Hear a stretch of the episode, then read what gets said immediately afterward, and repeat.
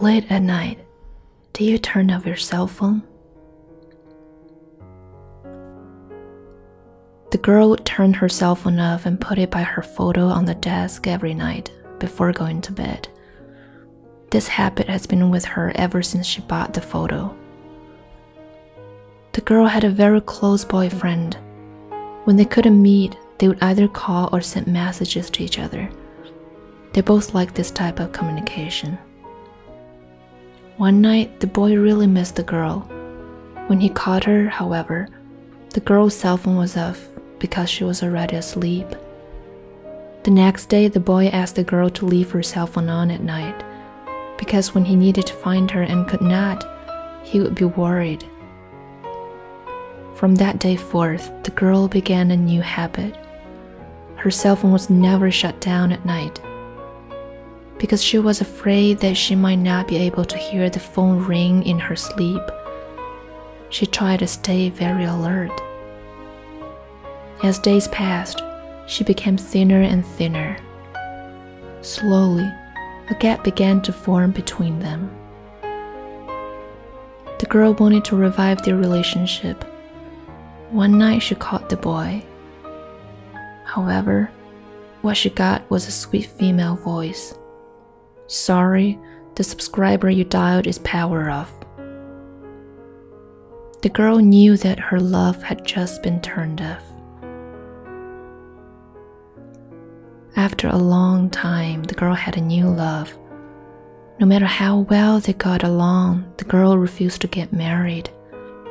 In the girl's heart, she always remembered that boy's words and the night when that phone was power off. The girl still kept the habit of leaving her cell phone on all throughout the night, but not expecting that it would ring. One night, the girl got ill in a moment of fluster, instead of calling her parents, she dialed the new boy's cell phone. The boy was already asleep, but his cell phone was still on. Later, the girl asked the boy, Why don't you turn your cell phone off at night?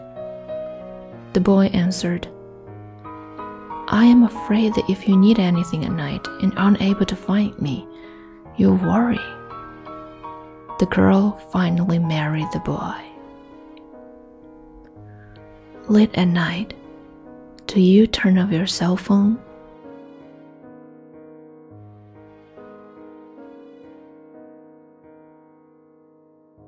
嗨，你好吗？我是 Flora。 最近一段时间因为工作比较忙的原因，就没有保持每天更新。但是在微信公众号的后台和喜马拉雅的后台都收到了听众朋友们催更的消息，内心还是很开心的。毕竟感觉到有人在等我。也有朋友说，每晚睡觉之前都会听我朗读，听不到，感觉有点睡不着。其实我还是挺感动的，因为如果我的声音可以。给一小部分人带去一点点感动，或者让他们的内心稍微平静一点，我觉得自己做这件事情就是值得的。嗯，Flora 在这里要再次感谢所有支持 Flora、支持英语相伴的听众朋友，谢谢你们。